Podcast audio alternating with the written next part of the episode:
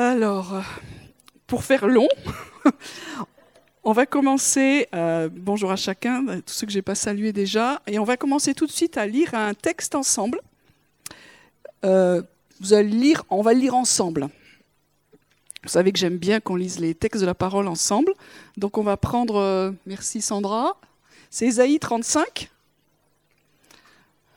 Donc je vais vous inviter à vous lever. Ce sera votre dernière chance avant un petit moment. Ça va?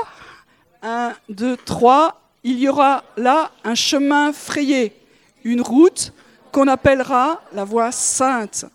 Nul impur n'y passera. Elle sera pour eux seuls. Ceux qui la suivront, même les insensés, ne pourront s'égarer. Sur cette route, point de lion, Nulle bête féroce ne la prendra, nul ne s'y rencontrera, les délivrés y marcheront, les rachetés de l'Éternel retourneront, ils iront à Sion avec chant de triomphe, et une joie éternelle couronnera leur tête. L'allégresse et la joie s'approcheront, la douleur et les gémissements s'enfuiront. Amen. Merci Seigneur pour ta parole. Merci parce que tu es celui qui nous enseigne ce matin au travers de ce texte et que l'esprit de, révélation vienne, Seigneur, pour que nous puissions entendre et comprendre ce que tu veux nous, partager. Alors, euh, vous avez compris, en tout cas pour ceux qui sont là régulièrement, qu'on on, a une direction assez précise au niveau de la maison de prière, mais aussi dans cette communauté concernant la sainteté. Vous n'avez vous avez pas loupé ça. Ceux qui viennent régulièrement, en tout cas. Comme je sais qu'il y a ceux qui viennent le premier dimanche, le deuxième dimanche, le troisième dimanche dans mon jour, à ceux du troisième dimanche. Euh, donc Dieu nous parle vraiment de sa sainteté. Alors je ne sais pas vous, mais quand, euh, moi il y a longtemps, quand Dieu me parlait de sa sainteté, ça me faisait un peu peur. La sainteté de Dieu, euh, quand je me suis convertie, tout de suite Dieu m'a pas parlé de son amour parce que j'étais pas capable de le comprendre à ce moment-là, mais il m'a parlé de sa sainteté. Et j'ai eu des visions, des révélations de Dieu saint, et on se disait waouh, il faut se tenir au carré. Et puis j'ai travaillé avec plus ou moins avec quelqu'un que vous connaissez de nom pour certains qui s'appelle Rick Ridings, qui est maintenant à, à Jérusalem depuis un bon moment, et il avait monté tout un spectacle qui s'appelait en français Célébrer sa sainteté. Et moi, je trouvais que célébrer sa sainteté, euh, je voyais pas le truc. Quoi. Et donc, euh, on a travaillé avec lui, et effectivement, au fur et à mesure de, ce, spectacle, à la fin, il y avait une joie incroyable qui venait pour célébrer la sainteté de Dieu. Et pour moi, ça a été une révélation de se dire, il peut y avoir de la joie quand on parle de la sainteté, et pas juste une crainte juste. Alors, on va voir ce texte qui dit un peu ces choses-là. Donc, on commence il y aura là un chemin frayé, une voie qu'on appellera la voie sainte. Nul impur n'y passera. Elle sera pour eux seuls. Ceux qui la suivront, même les insensés, ne pourront s'égarer. Donc ça veut dire que Dieu est en train de nous dire c'est ainsi qu'il y a des chemins qui, se frayent. Alors qu'est-ce que c'est qu'un chemin? Attention, ça c'est un cours de Théo. C'est quelque chose par lequel on peut voilà, c'est parfait. Donc, euh, y a des chemins que Dieu est en train d'ouvrir dans nos vies ou de réouvrir. Vous savez que le psaume 84 dit que nous avons, pour ceux qui croient et qui craignent son nom, il y a dans nos cœurs des chemins tout tracés. Alors ils sont tout tracés, mais des fois ils ont été encombrés par un tas de pierres ou par rapport à notre histoire ou par rapport à ce que nous avons vécu. Et Dieu est en train d'essayer actuellement d'enlever les pierres et de refrayer ces chemins-là. Et puis, dans le monde, dans beaucoup d'endroits, il y a, comme une voix qui est en train de se lever qui dit préparez le chemin du Seigneur. Préparez le chemin du Seigneur. Pourquoi est-ce qu'on prépare le chemin du Seigneur? Parce qu'il vient. Alors il vient depuis longtemps, puisque les, premiers disciples déjà pensaient qu'il allait, euh, allait venir de leur temps. Donc on ne sait pas le temps. Mais à chaque génération, on dirait qu'il y en a qui entendent qu'il vient. Et dans notre génération, il me semble maintenant, il y a de nouveau quelque chose qui dit qu'il vient. Et j'ai l'impression, ou la certitude, ou la conviction intime, ou je ne sais pas comment on dit ça, que j'ai entendu ce son à nouveau, il vient. Alors, euh, quand c'est dit dans le ciel, vous savez que dans le ciel, il n'y a pas de temps. Nous, on est dans le temps, et dans le ciel, c'est l'éternel. Quand, il est dit quelque chose dans le ciel et que nous l'entendons, et quand nous essayons de le coller dans notre espace-temps, des fois ça marche. Des fois ça marche pas bien, mais il vient. Donc aujourd'hui, on entend ce son, Jésus vient, et nous on pense qu'il vient bientôt. Et quand on dit ça, on n'est pas complètement euh, bizarre, parce que la Bible dit, l'Esprit et l'épouse disent, viens. Donc pourquoi? Parce qu'il doit venir et il vient bientôt. Et donc, il y a aujourd'hui une action de l'esprit pour ouvrir les chemins intérieurs de nos vies. Donc, si vous êtes en travail, si Dieu fait des choses particulières dans vos vies, bonne nouvelle, vous êtes dans le bon timing. Mais aussi, Dieu est en train de faire ça dans les nations. Et pas mal qui ont des, fardeaux concernant l'histoire de l'Église sentent que des chemins anciens sont en train de s'ouvrir. Donc il y en a qui arrivent, qui ont à cœur l'héritage celtique c'est leur droit. Mais c'est des chemins qui ont été frayés il y a longtemps pour que la, bonne nouvelle, pour que la, vision du royaume de Dieu vienne dans les nations. Et notre pays a été visité. Et c'est comme si ces chemins étaient en train de s'ouvrir. Il y a aussi ce qu'on appelle les chemins joanniques. Donc c'est un gros mot pour dire euh, de l'apôtre Jean. Et là aussi, des choses sont en train de se réouvrir. Je ne vais pas tout prendre l'histoire. Il y en a qui portent, par exemple, parce qu'on a ça au milieu de nous, euh, l'héritage des Huguenots. Ces chemins sont en train de se réouvrir. Et puis, pour ceux qui ont à cœur le peuple juif, il y a des chemins de l'Alia qui sont en train de s'ouvrir. Ça, c'est des chemins nouveaux. Et puis, il y en a qui ont à cœur, euh, ça c'est pour les initiés, la route d'Ésaïe 19. C'est-à-dire qu'il y aura là une route un chemin qui, va se frayer à nouveau. Il y aura la Syrie, quel autre pays? L'Égypte et Israël qui loueront ensemble le Seigneur. Ça, ça n'a jamais existé hein, quand même. Hein. Donc ça, c'est vraiment des chemins nouveaux. Donc il y a tout un truc qui se fait dans toutes les nations. C'est incroyable, ça bouge. Et c'est pour ça qu'on voit que aussi ça s'entrechoque, il y a des choses belles et puis il y a des choses compliquées, mais Dieu est au travail. Et cet esprit qui est en train d'agir, le Saint-Esprit, une de ces facettes-là, et c'était bien que ce soit la fête des Pères ce matin qu'on fait ça, c'est ce qu'on appelle l'onction d'Élie.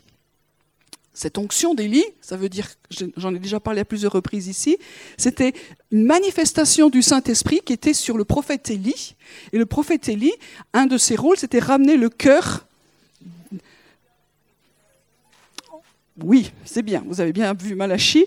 Donc l'onction d'Élie au départ, c'était pour ramener tout le cœur de toute la nation d'Israël vers Dieu.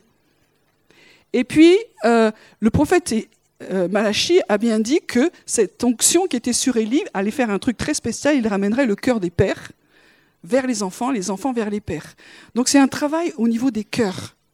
Et puis vous savez que Jean-Baptiste était l'Élie qui devait venir.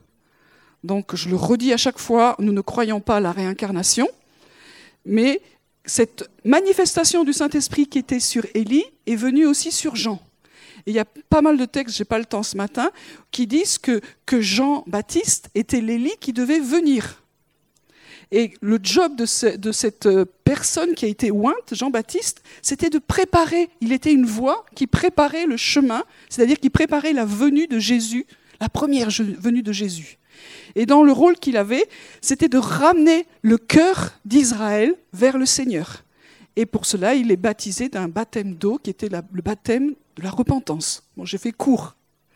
Et le texte dit que quand le Seigneur reviendra, cette onction du Saint-Esprit, cette onction d'Élie reviendra alors c'est là où les avis divergent sur une personne, sur un groupe prophétique. J'ai vu des paroles qui disaient non, maintenant ils seront deux, d'autres ils seront trois, d'autres ce sera un corps, donc ce sera une seule personne, ce sera tout le monde. Bon, bref, on s'en fiche un petit peu pour l'instant.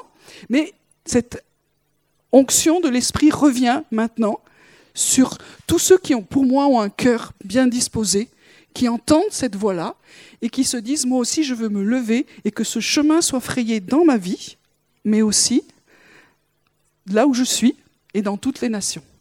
Voilà, c'est pour j'ai dressé courtement un truc qui se ferait beaucoup plus long pour dire que nous sommes là-dedans. Donc ça bouge. Et qu'est-ce qui se passe? Quel est ce type de chemin qui est en train de s'ouvrir? C'est un chemin frayé, une voie qu'on appellera la voie sainte. Nul impur n'y passera. Alors quand on lit ça, on se dit waouh, il y a qui? Bah ouais, moi, moi, il y a des jours, je suis pas sûre. Ouais. C'est une faisabilité. Est-ce que tout le monde est d'accord? Cool sur le chemin de sainteté, tout le monde, vous êtes à l'aise? Non, non, mais il n'y a pas que toi. Alors on est un peu tendu dans l'histoire. Hein. on se dit, euh, nul impur n'y passera. Alors dans, ce que nous croyons de cette communauté, c'est ce qu'on appelle ici, euh, c'est tiré d'un théologien qui s'appelle George Ladd, la théologie du royaume qui est et qui vient. Et vous voyez que dans notre vie chrétienne, souvent il y a ces deux dimensions. C'est-à-dire qu'à la croix, Jésus a tout accompli. Donc ce que tu dis, c'est complètement juste. C'est-à-dire qu'à la croix, nous sommes purifiés, nous sommes sanctifiés, si nous croyons évidemment que Jésus et Seigneur et qu'il a été celui qui est venu sur terre comme un agneau sans faute, sans tâche, sans défaut, qu'il a pris notre péché afin que nous passions de la mort à la vie, que nous soyons sauvés. Enfin, je ne vais pas tout vous redire ces choses-là, mais donc c'est fait. Amen. C'est-à-dire que devant Dieu, nous sommes sauvés, mais dans le salut, il y a la sainteté. Est-ce que ce n'est pas un soulagement pour vous de dire que quand il y a écrit dans la parole, moi, combien de fois je lisais, euh, Dieu dit, soyez saints, car je suis saint. Ah là là, ça s'appelle mission impossible, ça. Mais c'est possible si nous comprenons que tout a déjà été accompli à la croix. Je ne peux pas prendre tous les textes, mais il y a beaucoup de textes, soit dans l'Ancien Testament, soit dans le Nouveau Testament, qui disent que c'est lui qui nous sanctifie, que c'est lui qui fait cette œuvre en nous. Et ça, c'est vraiment le cadeau de la grâce. C'est le cadeau de la grâce, sinon nous ne pourrions pas avoir de relation, de communion avec Dieu en esprit et en vérité. Donc, nous sommes saints, nous sommes sanctifiés parce que Jésus a tout accompli. Je voudrais juste qu'on prenne ce texte que vous connaissez bien, qu'on appelle dans la parole la prière sacerdotale, c'est dans Jean 17. Jean 17, 17, ça c'est, il y a des trucs plus faciles que d'autres à retenir. Alors, sanctifie-les par la vérité, ta parole est la vérité. Et si je prends les deux versets avant, je ne te prie pas de les ôter du monde, mais de les garder du malin. Ils ne sont pas du monde, comme moi je ne suis pas du monde. Sanctifie-les par la vérité, ta parole est la vérité. Comme tu m'as envoyé dans le monde, moi aussi je les ai envoyés dans le monde, et moi je me sanctifie moi-même pour eux, afin qu'eux aussi soient sanctifiés dans la vérité. Donc c'est un texte qu'on a souvent lu et des fois qu'on a peut-être du mal à comprendre. En fait, la, problématique, c'est que c'est une prière. Jésus est vraiment à la fin de son ministère et il va prier. Et quand même, la prière de Jésus, ça le fait. on va dire que les nôtres, des fois, on, y croit. Mais la prière de Jésus, waouh Il est l'intercesseur. Et il, il va dire une chose qui souvent pour nous est compliquée. Je vais prier pour pas qu'il soit ôté du monde. Et ça, c'est souvent notre difficulté. Selon les milieux dont nous venons, euh, on est très à l'écart du monde, soit on est complètement dedans. Et là, il y a de l'équilibre. Jésus prie pour qu'on ne soit pas sorti du monde, mais qu'on soit gardé du mal et du malin. C'est pas pareil. Et puis, il va quand même dire quelque chose, ils ne sont pas du monde, comme moi, je ne suis pas du monde. Et ça, c'est la sainteté. On peut être dans les endroits les plus noirs, les plus compliqués, les plus difficiles, les plus ténébreux. Et Jésus a prié pour que on soit pas ôté, mais qu'on soit gardé de ce qui nous entoure. Donc ça nous donne de la liberté pour aller dans plein d'endroits si nous avons ces limites. Et il a continué à, prier simplement en disant, ils ne sont pas du monde. Et la sainteté, c'est ça. C'est de dire, je suis dans le monde, mais je suis saint, c'est-à-dire à part. Notre difficulté, quand on est à part, c'est de se mettre volontairement à part. Il y a des fois, c'est juste. Moi, il y a eu des temps dans ma vie où Dieu m'a mis à part de certaines choses parce que je n'avais pas en moi la force de, vivre euh, dans, dans certains milieux. Mais au fur et à mesure que Dieu travaille nos vies, il nous dit, vous pouvez aller dans ces milieux-là, quand il nous dit que c'est le temps, mais nous ne sommes pas euh, du monde. Alors quand Jésus dit ça, c'est pas pour qu'on se la joue. Moi je suis là, mais moi j'ai compris des choses et je ne suis pas comme vous. Non, ça c'est le pharisien qui dit ça. On est dans le monde, mais on n'est pas comme eux parce que Jésus nous a rachetés, nous a sortis de l'esclavage, nous a libérés de ces choses-là. Et quand je dis ça, peut-être que certains, ça, les, ennuie, mais c'est juste la prière de Jésus quand même. Hein. Si c'était moi qui le dis, bon. Mais ils ne sont pas du monde comme moi, je ne suis pas du monde. Et chaque fois, Jésus renvoie à comme moi. Parce que c'est au travers de lui que nous sommes positionnés dans le monde et dans cette société et dans tous les endroits où Dieu veut nous envoyer. Et pour que nous comprenions bien comment c'est possible, c'est parce que Jésus lui-même s'est mis à part. Il a vécu la vie qu'il a vécue afin que nous soyons nous aussi mis à part au travers de son sacrifice. Et chaque fois que nous avons la prétention d'y arriver par nous-mêmes, parce qu'on a compris un truc, parce qu'on a vécu une expérience, parce que, parce que on, se, on se casse la figure. Ce n'est que dans le Seigneur que nous sommes justifiés, que nous sommes sanctifiés, que nous sommes mis à part, et que là, nous sommes vraiment une lumière. Sinon, on n'est pas une lumière, on est juste exactement comme les autres. Donc la sanctification, la sainteté, c'est un don. Et pour que, nous, que ce don euh, continue à, être dans nos vies, nous devons régulièrement nous reposer dans le Seigneur et dans le sacrifice qu'il a accompli pour nous. Donc je n'ai pas le temps de prendre tous les textes, mais euh, souvent la sainteté est liée à la vérité. Nous sommes sanctifiés par la vérité. Sanctifie-les par la vérité, ta parole est la vérité. Donc je, rappelle que euh, n'y avait pas la Bible quand, Jésus a prié ça. Hein. Il y avait la, la Torah, mais il n'y avait pas la Bible telle que nous la connaissons. Qu'est-ce que c'était la parole? C'était vraiment ce que nous entendons de Dieu. Alors il y avait des textes, mais ils n'étaient pas encore complets. Et Jésus était lui-même la parole faite chair. Hein c'est le prologue de Jean qui dit que la parole a été faite chair, qu'elle a habité parmi nous.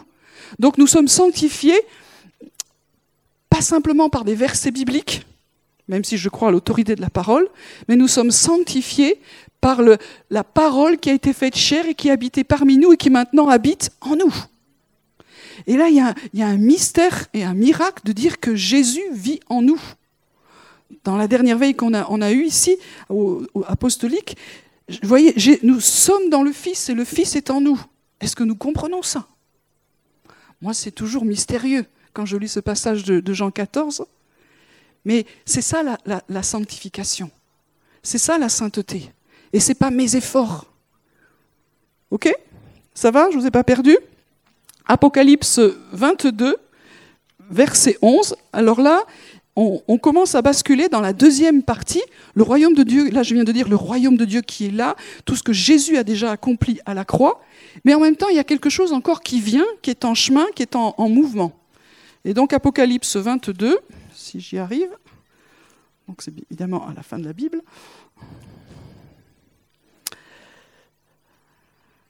À la fin du verset 11, euh, que le juste qui pratique encore la que le juste pratique encore la justice et que celui qui est saint soit encore sanctifié. C'est-à-dire qu'on est aussi dans quelque chose qui a été accompli une fois pour toutes, mais aussi qui est dans un processus qui se continue chaque jour. L'œuvre de la croix, tout a été fait une fois pour toutes. Pourtant, il nous est dit maintenant, si tu veux être son disciple, que chaque jour, tu prennes ta croix et tu le suives. Donc c'est pas toujours souffrir, mourir à chaque pas, ça c'est insupportable c'est porter sa croix, il y, a, ça, mais on ne peut pas le séparer de je porte aussi tout ce que Jésus a accompli comme victoire pour moi. Et porter sa croix, c'est aussi rester sous la sainteté de Dieu et rester sur ce que Jésus a accompli pour nous. Mais si je choisis un jour de ne pas le faire, eh ben, c'est mon choix. Et à ce moment-là, il, y, a quelque chose qui, commence à, un peu se, se désaligner sur ma vie et les ennuis souvent commencent. Et souvent, Dieu nous parle de la sainteté et de la pureté. Vous avez remarqué? Sainteté, quelque chose que Dieu a accompli, c'est fait, mais en même temps que nous devons déclarer que nous restons dans cette justice qui est obtenue par la foi et pas par nos œuvres. Des fois, on entend euh, je me sanctifie moi-même. Oui, non. Hein Donc il y a une question aussi qui est liée à la pureté. Qu'est-ce que c'est que la pureté? Alors chacun on a des définitions, donc je ne fais pas un, un, exposé sur la pureté, mais elle se traduit à, à trois niveaux spirituel, moral et physique. Donc spirituel, c'est-à-dire qui est-ce que tu sers, qui est-ce que tu adores, quel est ton Dieu, quel est ton maître. Moral, quel est ton style de vie, qu'est-ce qui se passe dans tes pensées, qu'est-ce qui se passe, qu'est-ce que c'est tes valeurs. Et physique, comment tu vis. Et la Bible parle beaucoup du côté de la sexualité à ce moment-là, mais pas que. Donc être pur, on voit ça dans 1 Corinthiens 5, verset 9, c'est euh, avant Pessah, vous savez qu'on a enlevé tout le levain, tout ce qui, était, qui donnait de l'impureté. Et le sens de, ce levain, souvent, c'était le manque de sincérité. La pureté, à ces moments-là, c'est le manque de sincérité, c'est-à-dire c'est le manque de vérité. Une des choses que Dieu nous demande dans ce chemin de, de sainteté, c'est d'être sincère. Qu'est-ce que c'est être sincère? C'est être aligné avec ce que nous pensons et ce que nous disons. Et le mensonge, ça craint. Le mensonge, ça craint. C'est-à-dire que si je pense quelque chose, que je dis autre chose, que je dis quelque chose qui n'est pas selon la parole, qui n'est pas selon la vérité, je suis dans le mensonge. Pourquoi est-ce que Dieu combat particulièrement ça? Parce que on a deux paternités, donc ça tombe bien aujourd'hui d'en parler, on a deux paternités qui essaient de, nous confronter. Il y a le père du mensonge et notre père céleste. Et le père, il s'appelle quand même le père du mensonge. Donc il a un diplôme en mensonge euh, professionnel. Et quand nous mentons, alors on s'arrange les vérités les uns les autres, nous rebasculons dans une mauvaise paternité. Et ça veut dire que, au lieu d'être dans tous les bénéfices de ce que notre Père donne, nous repartons là-dedans. Donc, toujours au bénéfice de la sainteté de Dieu, mais avec un style de vie qui commence à se compliquer et qui devient impur. Bon, j'ai donné cet exemple-là, mais par exemple, si je bascule dans, des trucs qui sont faux, alors je m'éloigne de l'esprit d'adoption je m'éloigne de la sécurité, je m'éloigne des choses que, nous avons quand nous marchons dans la sainteté et dans ce que Jésus a accompli à la croix. Donc je pourrais multiplier les choses, mais euh, notre style de vie n'est pas anodin. Souvent, quand, j'aide des personnes, je leur dis, pas, tu ne peux pas te payer le luxe de penser comme ça dans ce que tu vis. Vous comprenez ce que je veux dire? Ça veut dire qu'il y a des gens qui sont très en colère, qui pardonne pas, c'est pas conforme à la vérité. Et ça, ça nous éloigne d'un style de vie de sainteté. Et c'est des portes que nous ouvrons à l'impureté, et, donc au Père euh, qui est de ce côté-là. Et quand nous sommes dans des combats, c'est un luxe que nous ne pouvons pas nous permettre. Parce qu'à ce moment-là, nous nous éloignons de tout ce que Jésus a accompli pour nous, pour nous, nous remettre sous une autre autorité. C'est simple la vie chrétienne. Il n'y a pas de territoire suisse, excusez-moi pour les Suisses qui sont ici. Euh, soit tu es d'un côté, soit tu es de l'autre. Il n'y a pas 36 euh, nuances de gris, c'est ça ou ça. OK? Et le monde nous dit non, il y a ça, c'est péché euh, sur l'échelle de Richter 5. 2, 0, non, 0,5. Et selon les milieux dont nous venons, on n'a pas la même compréhension de ce que c'est que l'impureté ou le péché. Donc, sanctifié par la vérité, la vérité nous dit, c'est un péché. Et on ne peut pas se payer le luxe, surtout quand on est dans des, des choses difficiles. Donc je ne vais pas faire une liste de toutes les choses qui seraient possibles, c'est déprimant. Donc ce n'est pas mon but. Mais en tout cas, pureté, faire attention à nos pensées, toutes ces choses-là dont on, a déjà partagé, Dieu nous dit, si vous voulez marcher maintenant et frayer le chemin, il faut marcher sur ce chemin de sainteté et prendre soin de nous. Et en fin de compte, marcher dans la sainteté, dans la pureté, c'est prendre soin de nous. C'est nous aimer assez pour refuser d'aller dans ces endroits qui ne sont pas propres, qui ne sont pas conformes à la vérité. Pourquoi? De Corinthiens 11, verset 2, nous sommes fiancés à Christ comme une vierge pure. Ça, c'est ce qu'il a accompli à la croix. Et 1 Jean 3.3 dit que nous nous purifions nous-mêmes comme lui-même est pur. Donc il y a besoin que nous soyons purifiés comme lui-même est pur. Il faut marcher dans, ce chemin et accepter le prix que ça coûte. Est-ce qu'on réalise qu'on est fiancé à Jésus? Bon, peut-être pour les dames, c'est plus simple. Des fois, pour les messieurs, c'est un peu plus compliqué. Mais euh, chacun ses problèmes. Hein Et je, crois que je ne sais plus si je l'ai partagé ici, mais moi, c'est quelque chose qui a été fort dans, ma compréhension de la vie avec Jésus. Il est vraiment mon bien-aimé et je suis fiancée à lui. Et puis quand j'étais en Corée, là, il y a quelques temps, on a vécu quelque chose de collectif avec toutes les nations. Et c'était, waouh, ça c'était fort. De dire, de, réaliser et de comprendre la réalité de la fiancée ensemble. Avec toutes ces nations qui étaient là, c'était fort. Et de dire, je ne suis pas simplement seul, mais je fais partie d'un tout. Pour refaire vite un petit peu d'histoire, c'est, vous savez que dans le mariage euh, juif, il y a d'abord un temps de fiançailles. Marie était fiancée à Joseph. Donc c'est pas comme nous les fiançailles. Euh, ah, je t'aime trop, euh, on se fiance. Et puis je t'aime plus, on se défiance. Et moi, comme j'étais juriste, moi j'ai appris, il vaut mieux casser les fiançailles avant plutôt que se retrouver embarqué dans un divorce à juger derrière. Ça, c'est notre vision du, monde, que les, les, fiançailles sont faites pour euh, essayer. C'est un pré-engagement, mais on n'est pas engagé. Dans le mariage juif, c'est pas du tout, du tout comme ça à l'époque. C'est-à-dire quand vous étiez fiancé, vous étiez marié.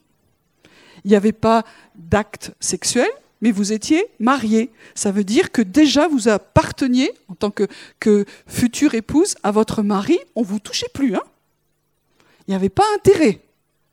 Et si tu avais un bébé comme c'est arrivé à Marie, ça coince sérieusement, vous comprenez C'est pas juste une erreur de parcours. C'était, en fin de compte, c'était un adultère. On manquait pas de respect à la jeune fille parce qu'elle était déjà fiancée. Et aujourd'hui, ces, choses-là, elles existent encore, même si ça, un peu, a un peu changé au niveau de la forme dans les mariages juifs. Mais ça veut dire que quand, quand nous disons aujourd'hui que nous sommes fiancés à Jésus, c'est pas que nous sommes en approche vers un mariage futur. Dans la pensée biblique, ça veut dire que déjà nous lui appartenons. Comprenez la différence? Déjà nous lui appartenons. Il n'y a personne qui nous touche. Donc quand l'ennemi vient, vous pouvez vous lever et dire, oh là, attention, il y a déjà les papiers, il y a le contrat qui a déjà été signé, j'appartiens déjà à quelqu'un, tu ne me touches pas au niveau du corps, de l'âme et de l'esprit. Et moi, je me garde pur. Donc ça, explique aussi beaucoup de choses au niveau des relations euh, sexuelles. C'est une image de quelque chose qui vient. je ne vais pas rentrer dans ce sujet-là, mais donc nous appartenons déjà à Jésus, nous sommes fiancés, et c'est ça la sainteté. Je me sanctifie, pourquoi? Parce que je lui appartiens, et qu'il a envie d'avoir une fiancée, une épouse qui se prépare, parce qu'elle est amoureuse. Et elle donne des signes minimum de cet amour. Et donc ce, chemin qui est dans Isaïe 35, euh, c'est ça qu'il nous dit, c'est que nous nous sanctifions parce que nous savons qu'il y a un mariage qui vient. Mais déjà, nous sommes engagés. Et c'est pas juste, ouais, parce que je suis chrétien, euh, ben voilà. Moi, quand je me suis converti, je me suis dit, bon, je vais donner ma vie à Jésus parce que j'avais vraiment été touché par le Seigneur, mais j'avais compris un truc, c'est qu'avant, j'avais le droit de faire plein de choses. Et que maintenant que, que j'allais dire oui à Jésus, il y a plein de choses que je pourrais plus faire. Il fallait que j'aime beaucoup Jésus parce que j'avais pas envie de renoncer à toutes les choses que je faisais. Et comme à l'époque on était quand même assez légaliste, il y avait toutes les choses que, moi je trouvais vraiment trop bien, il me semblait que, que Dieu me disait, ben non, ben non, ben non, ben non. Qu'est-ce que c'est la vie chrétienne? C'est que des interdits? C'est ça la sainteté? Que des interdits? Non, c'est simplement un style de vie qui change pour nous rendre libres, libres de le rencontrer de plus en plus. Bon, moi j'ai mis un petit peu de temps à, à être enthousiaste par ça, parce que j'avais vu plutôt l'autre côté. Mais euh, ça devrait nous enthousiasmer d'être libres libre de le connaître. Tant qu'il y a un tas de trucs dans notre style de vie que nous avons, on ne le connaît pas vraiment. Mais quand nous, nous changeons de style de vie, alors il y a, comme un rapprochement qui se, qui se fait. Et puis on, se détend aussi, même au début, quand on le connaît euh, pas bien, mais que nous l'aimons profondément et que notre vie est quand même pas très bien réglée, il vient quand même vers nous parce qu'il nous aime, il est amour. Il n'attend pas que nous soyons parfaits, mais à un moment donné, il peut nous résister si nous ne changeons pas de style de vie. Et aujourd'hui, il y a quelque chose d'un peu plus insistant qui dit, il vient, changeons de style de vie, changeons de mentalité, rentrons dans ce chemin de sainteté. Et si je reprends mon texte, il y a ce chemin frayé, nul impur n'y passera. Mais en même temps, c'est sécurisant. Elle sera pour eux seuls, ceux qui la suivront, même les insensés ne pourront s'égarer. Donc ça, c'est un, verset qui m'a toujours encouragé, de dire que même quand je suis paumé, même quand je comprends rien, même quand j'ai l'impression que je ne sais plus où je vais, même les insensés ne pourront s'égarer. Il n'y a pas besoin d'être très intelligent au sens des hommes, d'avoir un grand diplôme. Même les insensés ne pourront s'égarer si on s'attache au Seigneur dans ce chemin de sainteté. Et puis, une autre promesse, il n'y aura pas de lion, nulle bête féroce ne la prendra. Nul ne s'y rencontrera et là marcheront des affranchis. C'est-à-dire qu'il y, a vraiment un lieu de sécurité. Alors pour nous, les bêtes féroces, ça ne nous parle pas trop. Dans Toulouse, normalement, à part euh, quelques exceptions, au coin de la rue, vous ne rencontrez pas de bêtes féroces. Au temps d'Israël, c'était vrai. Hein on ne va pas reprendre, j'ai pas le temps du tout là-dessus, mais vous savez que c'était un pays qui était plein d'animaux sauvages. Et, Dieu a dit, je ne vous donnerai pas le pays de la promesse en une fois, parce que sinon il, serait vide de ses, habitants et rempli de bêtes féroces. Donc il a, permis que ce soit petit à petit que, les, Israélites prennent le pays. Donc nous, on n'a pas de lions, de tigres, de, de tous ces machins-là ici, mais on a d'autres trucs sympas.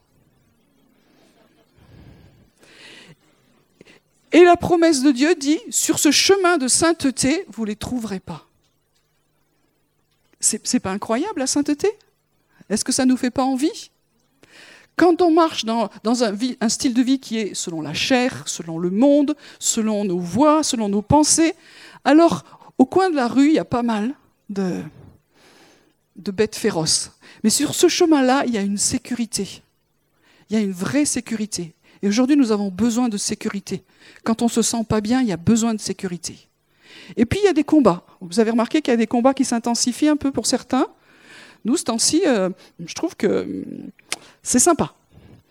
Petite histoire, quand on priait dans, dans cette maison de prière, j'ai eu ce texte. Et puis on l'a déclaré, on l'a déclaré, on l'a prié, on l'a chanté, on l'a... Il faut qu'il s'incarne. Il faut qu'il devienne substance en nous. Un texte, n'est pas juste des lettres.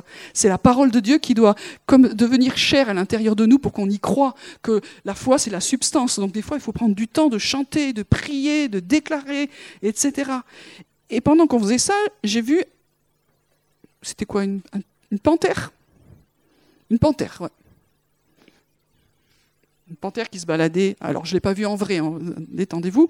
Je l'ai vue en esprit donc je vois une panthère, je dis qu'est-ce que c'est ce truc-là? Et puis ce texte qui était là, je dis ok c'est ça. Alors dans la sainteté, il n'y a plus ces animaux sauvages.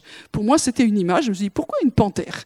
Et puis j'ai discuté avec des amis qui sont là, et vous savez que des fois la nuit il y a des visites ici, dans la rue, dans le, dans le quartier, parce que c'est un quartier actif, spirituellement. Et pendant quelques, quelques temps, on a eu une dame qui était une sorcière, qui est venue s'asseoir devant la porte de, chez, de, de, l'espace Gauchen et faire son, son bazar. Et semble-t-il, elle avait un manteau de panthère. Moi, ça m'énerve, ça, vous ne pouvez pas savoir. Mais on a autorité. Mais simplement, pourquoi je vous raconte cette anecdote? On, a, on a fait deux, trois trucs hein, derrière. Hein. Ça veut dire qu'il y a un vrai combat même aujourd'hui. S'il n'y a pas de bêtes féroces dans Toulouse, il y a des réalités spirituelles qui sont là. Vous y croyez, vous y croyez pas Alors tous les Africains disent Amen. Les, Français disent Mais, de, quoi elle, parle Parce que c'est pas très rationnel tout ça. Mais le monde spirituel est autre. Et donc, même si nous ne voyons pas, nous ne luttons pas contre la chair et le sang, mais tout un tas de choses que nous ne pensions même pas que ça existait. Moi, des fois, j'ai l'impression que c'est X-File. Mais le, monde spirituel est réel. Donc c'est pour ça que la sécurité de marcher dans la sainteté est importante. Ça ne se négocie pas, quoi, en fait. On continue le texte. Donc, nul ne s'y rencontrera, et là marcheront les affranchis. Ainsi, ceux que l'Éternel a libérés retourneront. Donc, au cas où on n'aurait pas compris que les affranchis, c'est ceux qui ont été libérés, c'est expliqué deux fois, pour dire que ce qui fait la force du peuple de Dieu, c'est qu'il a vraiment été libéré et affranchi. À celui qui nous aime, qui nous a délivrés de nos péchés par son sang. C'est fait. Nous pouvons déclarer devant l'ennemi, intérieur, extérieur, que nous avons été libérés et délivrés. Et si vous sentez qu'il y a des trucs qui sont encore pas bien au point, travaillez sur vous. Parce qu'il faut que cette délivrance aille de plus en plus loin au niveau physique, psychique et spirituel. Parce que c'est ce peuple de délivrés qui peut vraiment aussi aider les autres. Si nous ne sommes pas libres, on ne donne pas complètement envie. Ils arriveront dans Sion avec chant de triomphe et une joie éternelle couronnera leur tête. L'allégresse et la joie s'approcheront, le chagrin et les gémissements s'enfuiront. Ça, c'est, c'est bon. C'est-à-dire que sur ce chemin de sainteté, c'est pas juste je meurs, je meurs, je meurs à moi-même. Non, il faut vivre. Il faut quand même un jour vivre sur ce chemin de sainteté. Parce que le but, c'est la communion avec notre fiancé, la préparation de son retour, les noces éternelles. Donc normalement, c'est festif. Donc il faut qu'on change notre disquette. La sainteté, c'est pas toujours facile quand il y a une mise à mort, mais nous, nous mourons dans la vie chrétienne pour ressusciter et être en communion d'esprit avec le Seigneur. Et plus nous avançons dans ce processus, j'accepte de mourir parce que je vais vivre, et puisque je vis même si je meurs, c'est pas grave parce que je vis en lui, alors il y a une joie qui commence à grandir. Et c'est ce que Dieu veut redonner, et c'est la première chose qui nous est volée, souvent c'est la joie. La joie de sa présence. Et on ne peut pas parler de sainteté sans amour. Et sinon, c'est dur. L'amour sans sainteté, ça ressemble à rien. Enfin si, ça ressemble à tout ce qu'on voit autour de nous, donc à rien l'amour et la sainteté ensemble, et ça on a à apprendre, ça procure une joie, une joie que peut-être nous n'avons pas encore bien trouvé comme style de vie. Des fois on touche ça, mais il y a vraiment une joie qui est là, et ça c'est les promesses de Dieu, et je veux le prier pour nos vies, pour les combats, pour les choses difficiles que nous vivons, il y a une promesse, on arrive à Sion, c'est-à-dire c'est vraiment la présence de Dieu avec chant de triomphe. Il faut que les chants de joie et de triomphe nous soient redonnés. Vous avez remarqué que quand vous allez bien, normalement, vous chantez. Et quand on va pas bien, les chants. L'histoire de la France, euh, au niveau religieux, c'est, nous sommes remplis de chants. Le réveil des Huguenots été connu comme le réveil où, tous ceux qui étaient touchés chantaient les psaumes. Dans les prisons des, Huguenots, ils savaient qu'ils allaient aller au martyr, ça chantait de partout. Et les gens se convertissaient. Le chant faisait vraiment partie du style de vie du réveil. Et nous avons besoin de retrouver le chant dans, intérieur. Le chant ici, quand nous sommes rassemblés, chantons. Il n'y a pas juste une équipe qui, qui fait le spectacle, et nous on est là. Non, on ne fait plus, nous, ici on a le droit de le faire aussi, hein, vous comprenez bien. Mais euh, je pense que le fait de chanter ensemble, c'est un style de vie, d'accepter d'aller dans la joie, ça fait partie de la sainteté. Ça déclare que nous sommes heureux avec le Père. Alors on a des moments pas bien, alors on prie les uns pour les autres, c'est biblique. Mais quand ça va bien, alors libérons la joie sur ce chemin de sainteté. Il y a cette promesse qui est là, allons-y. Une joie éternelle couronnera leur tête. On en a marre d'avoir un, habit de deuil.